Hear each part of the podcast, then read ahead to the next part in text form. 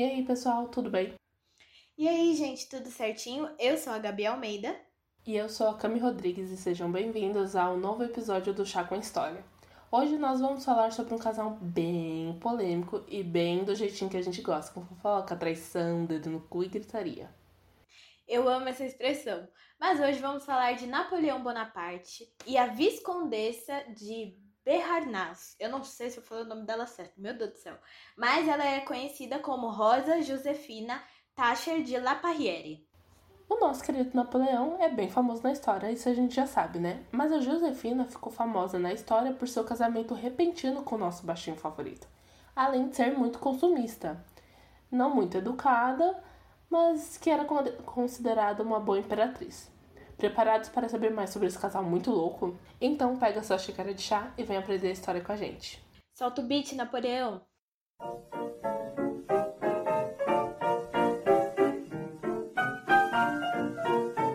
Bom, como sempre, antes de começar, é super válido reforçar que todas as fontes usadas estão na descrição do episódio e na thread do Twitter. Então siga a gente nas nossas redes sociais, que é arroba História, tanto para Twitter, Instagram e TikTok. Bom, avisos dados, bora começar? Bora! Para começar, resolvemos apresentar a história de cada um, até quando eles se, encont se encontraram efetivamente. Então vamos começar com o famoso Napoleão, que é do mesmo tamanho que a Cami. E vale lembrar que eu não sou muito baixinha, tá? Tenho 68. Exatamente. Então, tamo aí. Vamos lá. Napoleão Bonaparte nasceu em 1769 na Corsica, região francesa. Ele era conhecido por ser um ótimo estrategista de guerra, mas não era muito bom com mulheres. Os historiadores afirmam que ele, é, ele foi apelidado como, abre aspas, gato de botas, fecha aspas, pelas moças que moravam perto da academia militar que ele fazia parte. O que chamava atenção mesmo era sua posição dentro do exército. Sim, na verdade eu acho que o apelido veio porque ele era menor em comparação aos outros caras, sabe, do exército. Coitado. Tipo, eu imagino muito, eu, eu consegui imaginar, sabe, o gato de botas, tipo, com aquelas botonas. e aí ficava, tipo, um negocinho muito pitico. Uhum. A gente, ele nem era tão pequeno, mas eu agora eu tô com essa imagem na minha cabeça do gato do Shrek, sabe? Uhum. Gostei. Com a roupinha de Napoleão. Ai, meu Deus. Mas enfim, gente, em 1794, durante a Revolução Francesa, ele chegou a ser preso por estar associado aos jacobinos, grupo mais radical entre os revolucionários da época. Na época, a França estava à frente de várias guerras e fazendo expedições no norte da África. Foi assim que Napoleão foi solto, pois teve que entrar no exército para representar seu país nesses conflitos. Mais tarde, ele se tornou general e liderou o exército francês na conquista do Egito, em busca do, do acesso à Índia, né? Mas com a epidemia da peste bubônica, Napoleão não conseguiu atingir as terras indianas e teve que recuar por conta disso. Em 1799, Napoleão, através de um golpe conhecido como 18 de Brumário, apoiado pela burguesia francesa, vira cônsul e assim começa o período da Era Napoleônica. Essa época ficou marcada pela consolidação dos desejos que a Revolução Francesa revogou e pela di difusão desse pensamento para o resto da Europa. Então, basicamente, foi a época que tudo que eles estavam pregando na que eles queriam, né, que acontecesse durante a Revolução Francesa, começou a acontecer porque Napoleão estava lá representando. Pois é, né? Nosso baixinho era poderoso, menina. E como cônsul, Napoleão comandava totalmente a França. Seu governo foi marcado pelo autoritarismo, perseguição política e censura, né? Em 1804, ele autoproclama como imperador francês, dando início ao período chamado como Império da França. Então, gente, ele catou e falou: ah, é eu que mando nessa bagaça, eu sou o imperador. Beijos. É sobre isso. Mas aí, gente, antes da gente matar o Napoleão, vamos apresentar nossa protagonista. Nascida na ilha de Martinica, território francês, Marie-Joséphine Rosé de Tacher-Laperrière, não sei se eu falei certo, mas puxei tudo é. Chegou a Paris com um sotaque crioulo forte, corpo acima do peso, desejado da época e pouco estudo. Só para destacar, todas essas é, características que a gente apresentou aqui estão na reportagem que está na descrição, tá bom? Para além disso, Josefina era famosa por não ser uma mulher sofisticada, culta, elegante ou bonita. Na verdade, ela vinha de uma família influente, mas que não era nada rica. Ela não conseguiu agradar o seu primeiro marido, mas deixou Napoleão aos seus pés quando se conheceram e se tornou imperatriz da França. Ela era bem festeira, amante de uma boa mesa, tinha uma fila de pretendentes e era a única que conseguia segurar as rédeas do doido do Napoleão, né? A bicha colocava ordem na mesa, falava assim, é não é não. Palhaçada. Colocava uma peixeira na mesa e falava assim: se liga, se você não me respeitar, isso aqui vai pro seu pescoço. Veio a voz da Regina Roca, se liguei. Se liguei, se liguei. Mas voltando ao assunto, a Kate Williams, autora da biografia Josefina, afirma que a imperatriz era muito consumista. E ela também não entende por que, que a fama de ostentadora ficou para Maria Antonieta, sendo que a Josefina era tipo ostentação total. Nossa querida Josefina tinha várias caixas com diamantes. Chegava a comprar 38 chapéus de verão em um único mês e 900 vestidos em um ano. Camila, você tem corpo para usar 900 vestidos, mulher? Gabriela, eu tenho no meu guarda-roupa três vestidos. E é pro resto da vida. Tudo bom? Eu não tenho. Até eu enjoar e, e, e, doar, né? Mas assim, até o momento eu vou continuar não, com ele. Pensa, ela teria que trocar no mínimo três vezes de vestido ao dia para usar em um ano. É verdade. Olha a cama de matemática, mulher. Trevão. Vem Ainda bem que ela sabe contar, porque eu não sei fazer isso, não. Mas... Meu, é muito, Mas é, é muita muito. loucura. Não tem 38 chapéus. Chapéus. Não tem. Não tem. Aonde? É muito. Ela ia ter que trocar chapéu todo dia no mês. É, às vezes ela era uma pessoa que, assim, que, tipo, fazia exatamente isso que você falou. Trocava de roupa três vezes no dia. Ou não. Ela é quem? A Kylie Enfim, Jenner? Ela era poderosa. Que troca, tipo, na festa lá. Que ela vai, ela chega com uma roupa, aí troca no meio da, da festa, aí troca pro final da festa. Não entendi, sabe, o conceito. Desculpa. Eu acho tendência também. É tipo aquelas, aqueles vestidos de 15 anos que você vai tirando a saia e vai mudando o vestido. É, bem isso. Ou tipo os caras no verão, sabe? Que vai com uma calça e vai tirando no zíper, vai transformando numa bermuda. Podre, podre, mas sim. Pois é, amiga. Quem viveu os anos 90 sabe o que, que é. Ai, Jesus. Mas voltando, né, Gabi? Porque a gente não tem 900 vestidos para usar no ano. A autora ainda afirmou na entrevista ao Globo, abre aspas, em valores atuais, os gastos da Josefina como a, com a criadagem, as joias, os ornamentos, as roupas e os presentes passariam de um milhão de libras, fecha aspas, uhum. que em reais dá 7 milhões de reais. Gabi, 7 milhões. É Eu... muito dinheiro. Milhões, tá bom? Deus amado. Isso aqui é. Oh, tô toda a gente tá falando dos valores em um ano, né? Em um uhum. ano. Um ano gastando 7, 7 milhões, né? Ou um milhão de libras. Agora pensa isso na França de, do século XVIII? XIX? É. 18, né? 18. Eu tô, eu tô fazendo as contas mentalmente. As Talvez contas. eu tenha errado. Talvez eu tenha errado, mas é isso. 18, 19. É muito dinheiro. É muito dinheiro, Cami. É absurdo. Sério. Nada. ela, ia, ela precisava de, tipo, sei lá, um quarto pra colocar os vestidos dela. Ela criou o closet. Ela criou o closet. Mano. É brincadeira, viu, gente? Vai que alguém leva a sério. A gente tá zoando. É, não, essa parte é brincadeira. Mas a gente pode ver quem criou o closet depois. Acho tendência, pode virar um Reels. Exato, é um bom. A gente vai falar com a Marina. Tá, mas agora voltando aqui ao assunto. Vamos pra parte que quando o casal se conheceu, né? Que é a parte mais importante. Em outono de 1795, Napoleão foi convidado para um esquenta promovido por Paul Barras, um dos membros mais efetivos do diretório, forma de governo adotada durante a Revolução Francesa. O escritor é, Xavier Rockefeller, a gente já falou dele várias vezes aqui, já é, traduziu o livro As Guerras Privadas do Clã Bonaparte e afirmou o seguinte, abre aspas, Barras era bissexual, esperto, corrupto, notório e libertino. Fecha aspas. Mas, Cami, o que essa informação tem de relevante? Muita coisa, meu querido gafanhoto. A gente vai chegar lá, calma aí. Quando Barras fez o convite para Napoleão, ele tinha outras intenções. O anfitrião da festa era bem famoso pela sua lista intensa de amantes, né? Sendo uma delas a nossa querida Josefina, que já tinha dado uns beijos em outros homens ali do meio e tal, sendo um deles o general Roche. Oxi. Não sei se eu pronunciei, pronunciei certo. Mas só para explicar uma coisa, a Josefina tinha um passado, passado por uns BOs recentemente. Esse período difícil aconteceu durante o terror, fase sangrenta que marcou a Revolução Francesa, entre os anos de 1793 e 1794.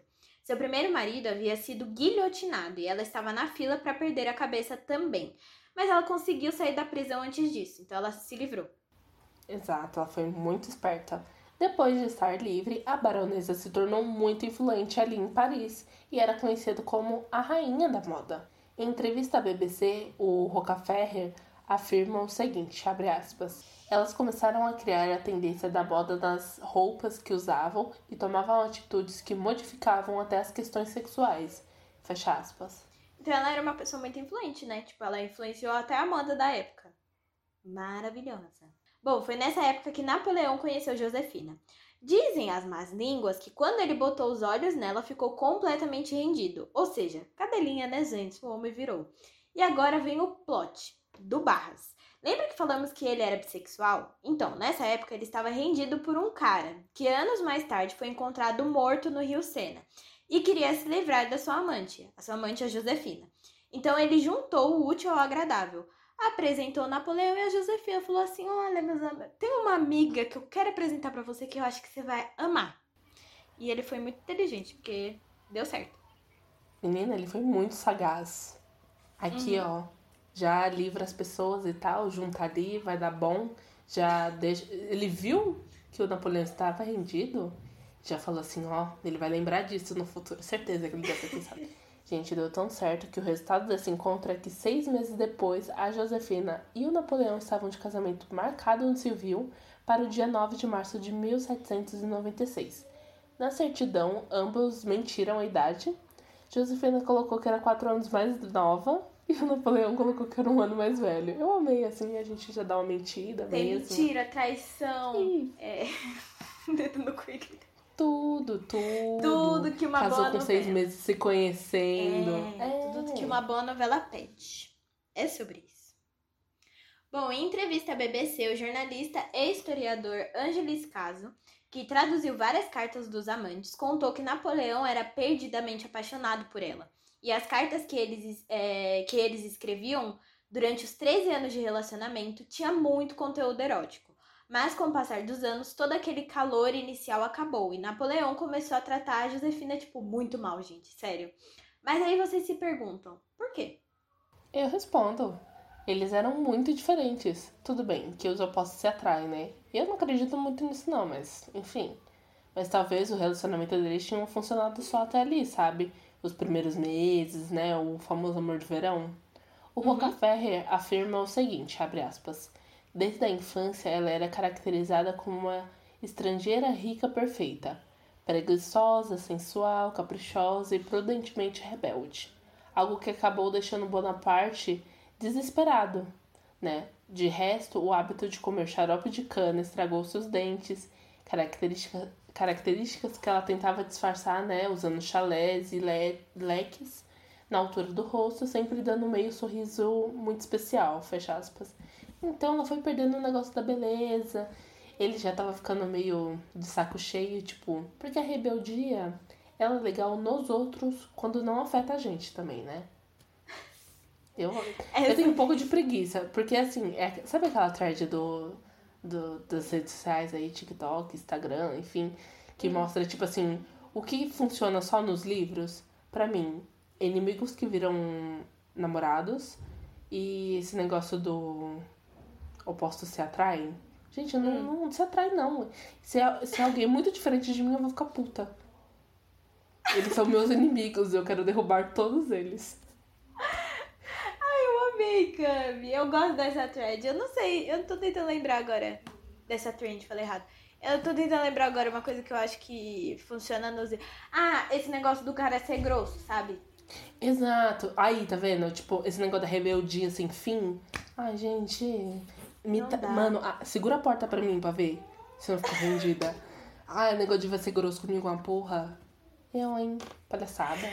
Não, eu, eu falo, tipo, eu amo bad boy. Aí chega na vida real, eu odeio bad boy. Eu, nossa, eu ia dar um soco na cara da pessoa. Juro por Deus, por Deus. Nossa. E aí que vai, demais. vai uma- um questionamento. Uma co- Qual é a coisa que vocês não aceitam, assim? Tipo, vocês aceitam nos livros, mas na vida real vocês não aceitariam. A Cami já falou os dois dela. Você tem mais algum, Cami?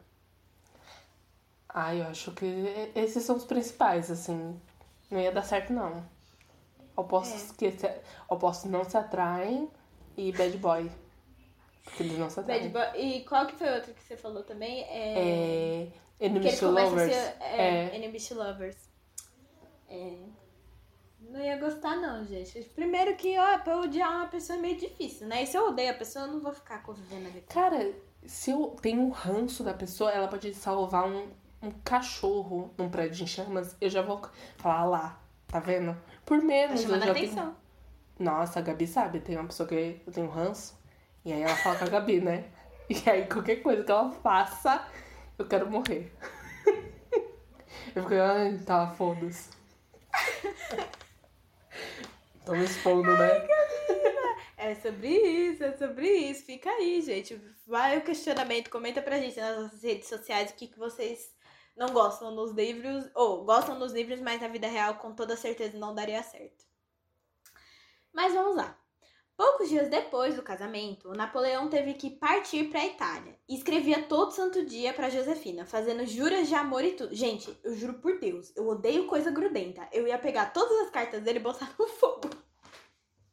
Ai, que ódio, Camila. Tá vendo? Eu não posso viver um romance. Não dá, amiga, tá vendo? É uma coisa que funciona em livros, mas não funciona na vida real. Não, mas imagina que chatice. Ele ficar mandando carta todo santo dia. Se eu tivesse ai, telefone, ele ia ficar ligando toda hora. Ai, que inferno! Eu não ia poder nem mijar. Ele tá ligando, ai, da onde você tá? Ai, tô fazendo xixi. Quer me acompanhar também? Ai, que ódio. Tá vendo? É por isso que eu tô sozinha. Sem paciência. Mas voltando ao assunto. Os historiadores afirmam, afirmam né, que ele chegava a escrever duas vezes por dia. Haja declaração de amor, hein? E também palavras pra ele achar o que, que ele tinha que escrever. Mas assim, gente, a Josefina estava entediada e resolveu voltar para sua vida social, regada de amantes. Mas nas cartas ela meio que, tipo, disfarçava, sabe? Falava que sentia saudades do boy. Ai, eu te amo, você é tudo pra mim. Beleza da minha vida. Além de sonsa, ela era fanfiqueira, viu, meu povo? Porque era Hum. pra justificar as vezes que ela não quis ir pra Itália em companhia do amado, ela inventou uma gravidez, um aborto. Enquanto isso, ela continuava o quê? Ainda era nas festas, gente, do Barros lá, né, o seu antigo amante. E pra beijar uns boyzinhos, assim, uma coisa taranã, assim, ela... Ela fazia fanfic pro boy oficial, mas na verdade ela tava ali, ó, no furdunço. No Lollapalooza. Bom, para conseguir segurar as rédeas da mulher, o Napoleão pediu para que seus oficiais fossem buscá-la em, buscá-la em Paris, né? E trouxessem para junto dele. Ela não queria ir de jeito nenhum, mas o Barras convenceu que ela devia ir para não deixar que seu marido largasse a guerra e voltasse para França. Então é aquele amigo, sabe aquele seu amigo que fala assim, miga, assim não dá mais para segurar a situação, você precisa ir. Entendeu? Não tem mais como disfarçar, não há mentiras pra você criar. Tu criou um filho e um aborto. Camila, ela criou uma gravidez e um O aborto. boy não tava lá, né? Ver. comprovar. eu não julgo. Eu, eu, eu cresci assistindo novela mexicana, minha amiga. Isso é pouco. É, sobre- é sobre isso. Bom, boatos dizem que pra via- viagem ela levou um dos seus jovens favoritos. Se vocês me entendem, né? O jovem, esse amantezinho, que era o Hippolyte Charles. Depois do trabalho lá na Itália, o casal pegou e voltou pra Paris, né? Mas aí surgiu uma nova campanha lá no Egito. E o Napoleão teve que marchar novamente e eles ficaram separados por 13 meses. Durante essa época, ai, Josefina voltou para os braços do Charles, assim, a vida animada, agitada, que ela tanto queria. Porque ela já não aguentava mais o macho do lado dela. O mais grudento. O macho que liga se tivesse telefone. É, ele ia ligar e falar, Josefina, meu amor, onde você está? Ela, ai, meu amor, tô numa festa. Aquela, ela lá na festa, ela, ai, meu amor, eu tô aqui num TATT com o povo aqui, sabe? Nossa, tá ótimo, maravilhoso. É sobre isso. Mas aí Tô vocês aqui na per- igreja rezando por você. Tô aqui na igreja. Nossa, essa é boa. E aí ela tava É. pegando o padre. Imagina, cara. Misericórdia, amiga. Já criei uma Solta Fleabag. Fleabag corre aqui. Mas aí, gente, vocês se perguntam: o corno é sempre o último a saber, não é? Pois é, eu respondo pra vocês que sim. Em 1798, enquanto o exército e Napoleão se dirigiam para o Cairo, seu amigo e brigadeiro Junot é, revelou a Bonaparte as traições da mulher e contou sobre o Charles. Falou assim: amigo, você tá sendo corno. Todo mundo já sabe, menos você. E aí ele pintou a cara dele de palhaço. Tipo o, o Joaquim Fênix pintando a cara dele de coringa. Foi é, bem assim mesmo. Segundo o secretário do, do Napoleão, ele ficou branco que nem leite quando escutou a notícia. Abre aspas. Suas feições se convulsionaram. Uma expressão selvagem apareceu em seus olhos. E ele começou a bater na cabeça com os punhos. Fecha aspas. Gente, como diz o meme, o corno ficou puto e soltou os cachorros no amigo dele, viu? Por ele não ter contado a verdade desde o começo. Mas assim, né? Quem ia falar? Eu não falaria nada pro bicho que é doido, né? Meu Deus, eu... Me defenda. Por menos eu não falo, que dirá com um homem que tem um, um exército. e foi assim, né, que o amor por Josefina se tornou desgosto e Bonaparte começou a desprezá-la. Em entrevista à BBC, o Casso afirma, abre aspas, Josefina também não era apenas infiel, mas também desleal. Pelas costas de Napoleão, sem que ele soubesse, ela começou a se associar a negócios duvidosos.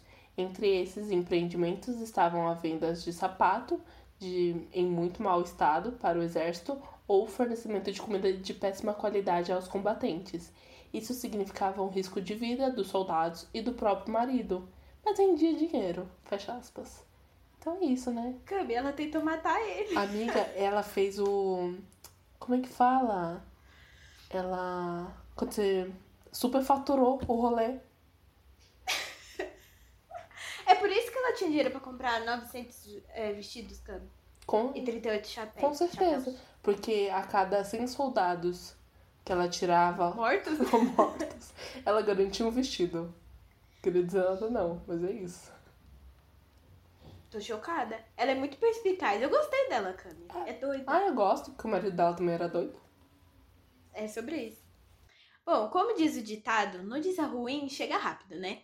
Assim que Josefina descobriu que seu marido sabia de suas infi- infidelidades e já estava voltando para Paris, ela ficou, tipo, desesperada e foi com a sua filha Hortência, fruto do seu primeiro casamento, receber Bonaparte.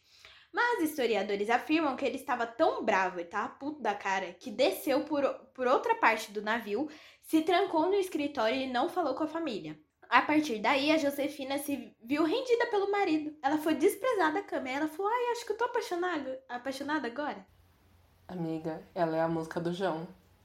Ai meu Deus, eu vou morrer sozinho, sabe? Porque você só quer o que é impossível. É isso. Exatamente.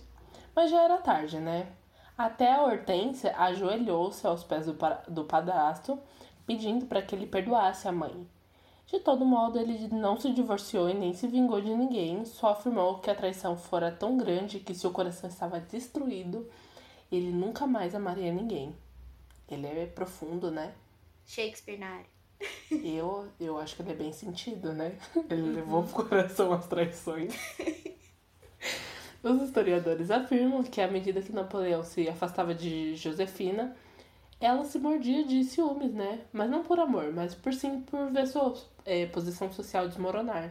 É, eu acho que a questão mais mesmo foi o desespero dela de perder todo o poder que ela tinha, né? De se ela se separasse dele, por exemplo. Ah, ah mas ele não ia separar, talvez matasse. Mas separar eu acho É que não. ele não é o Henrique VIII, porque se ele fosse, ela já teria morrido. Mano, na, na primeira possibilidade dela pensar em olhar pra alguém, ela já tava Que morta. tristeza, né? Mas enfim, é que ele era meio rendidinho por ela. É isso. Sim. Bom, eles se comportavam como marido e mulher para terceiros, mas Napoleão parou de ser um marido fiel e começou a agredi-la de forma física e verbal. Do outro lado, Josefina se tornou uma pessoa amorosa e fiel. Testemunhas dizem, dizem, né, que ele já chegou a bater nela pelo menos uma vez. Ou seja, o famoso escroto, né, gente? É, bem pau no cu ele, né? E o casal ainda dormia em quartos separados. E a dama de companhia dela disse que ele chegava a visitar ela quando queria conversar ou transar mesmo. Em 1805, Napoleão se tornou imperador e fez dela impera imperatriz também. Ela aproveitou né, a deixa e eles oficializaram um casamento na igreja. Olha lá. tá vendo? Ele não tinha um negócio da vergonha na cara, né? Ele é aquela música, a outra música do João, Idiota. Eu vou te amar como o idiota ama. Não, isso é uma prova, né? De que ele fazia tudo que ela queria. Porque ele não queria, né? Se casar hum. na igreja. Mas ela convenceu ele. Mesmo Sim. depois de saber da traição, saber de tudo, ele foi lá e casou com ela na igreja. Uhum. Abre aspas. Napoleão continuou com Josefina, porque o casamento interessava no ponto de vista social especialmente depois que ele foi coroado imperador. Fecha aspas. Biógrafos dela afirmam que, mesmo ela não sendo muito inteligente, ela, se, ela sabia se portar como uma imperatriz, ou seja, ela tinha noção do poder dela.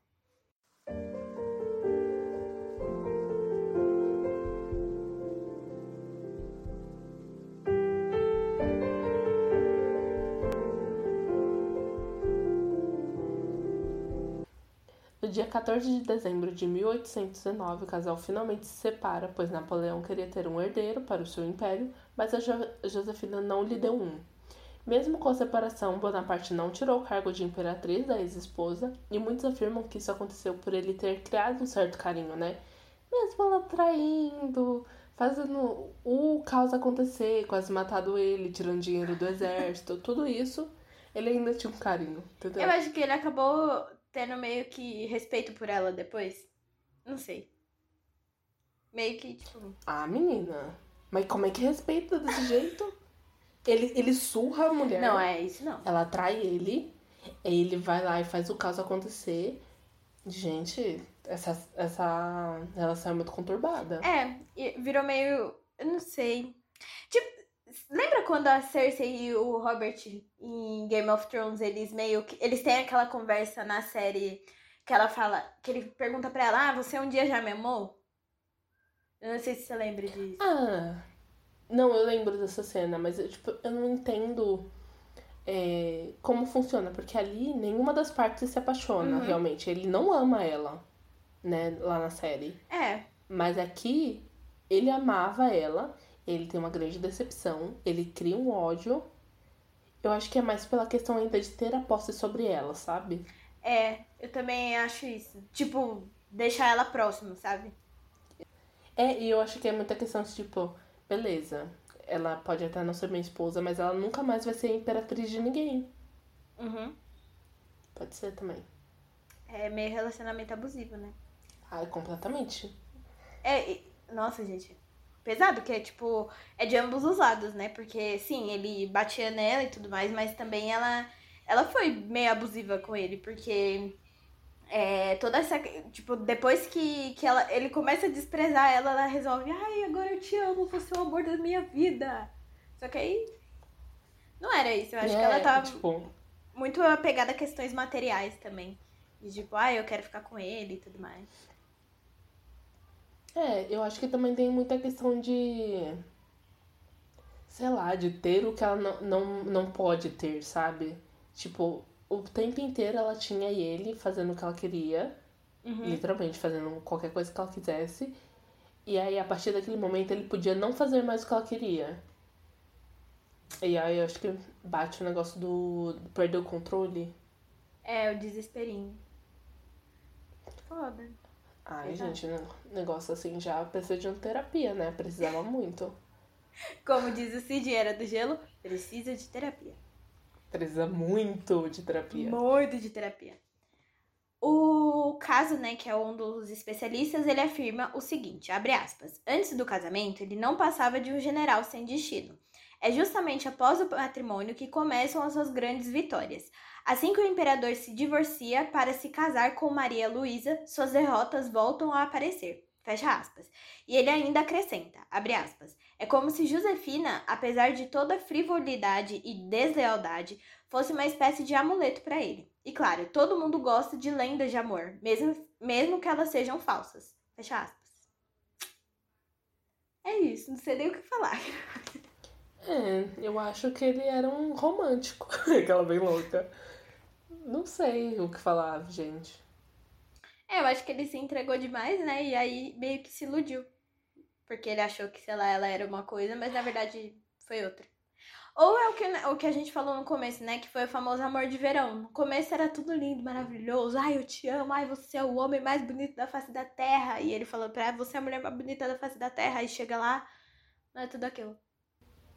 Ah, com certeza. Eu acho que, tipo, eles se apaixonaram pela intensidade das coisas, tipo, de querer fazer tudo no começo, né? Porque é Uhum. é isso, paixão dura três meses, né? Cientificamente falando aí, Uhum. dura As três fases meses. do amor. Ai, Paixão dura três. É muito bom. A gente podia falar um episódio sobre isso, cara. Trazer um especialista. Nossa, podia muito, porque eu amo muito aquela. Não sei se é uma teoria ou se tá dentro disso. Que você tem tipos de amor durante a vida. Tipo, o amor platônico, aquele amor que vai te fazer sofrer, aquele amor que, que vai te ensinar como, como amar e tal. Você e precisa passar por todas. vida. É, você precisa passar por todas essas fases até chegar ao amor da sua vida. Triste, né? Porque por enquanto só passamos pelo platônico. Zay Malik, É você mesmo que eu tô falando. É sobre isso. Mas eu tava falando esses dias, eu comentei com a, com a Cami, com as nossas amigas, sobre uma série que eu e uma amiga nossa assistiu, né? Que foi Love Life. Que ela fala sobre isso, dos tipos de amor. E aí, no começo, tem uma, uma senhora narrando e ela fala que, é, que na história são apresentados vários amores da nossa vida, que são esses que a Cami citou. E aí eles vão mostrando como a, a personagem vai passando por todas essas situações, sabe? É muito bom. Tem na HBO Max, se vocês quiserem assistir. E é com a Anna Kendrick, que fazia Escolha Perfeita e fez Crepúsculo. Amiga da Bella. Que não é. Ai, amiga da Bela, eu tava tentando lembrar o nome. Isso, é ela mesma. Enfim, é muito bom, gente. Se vocês quiserem assistir, vale muito a pena, porque vai mostrando todas essas fases. O meu episódio favorito, não é spoiler, é um que ela, tipo, vai na terapia e aí ela lembra de um trauma dela do passado, que é o, o menino que ela gostava e tudo mais, que ela ficou a primeira vez, e o menino escuta John Mayer.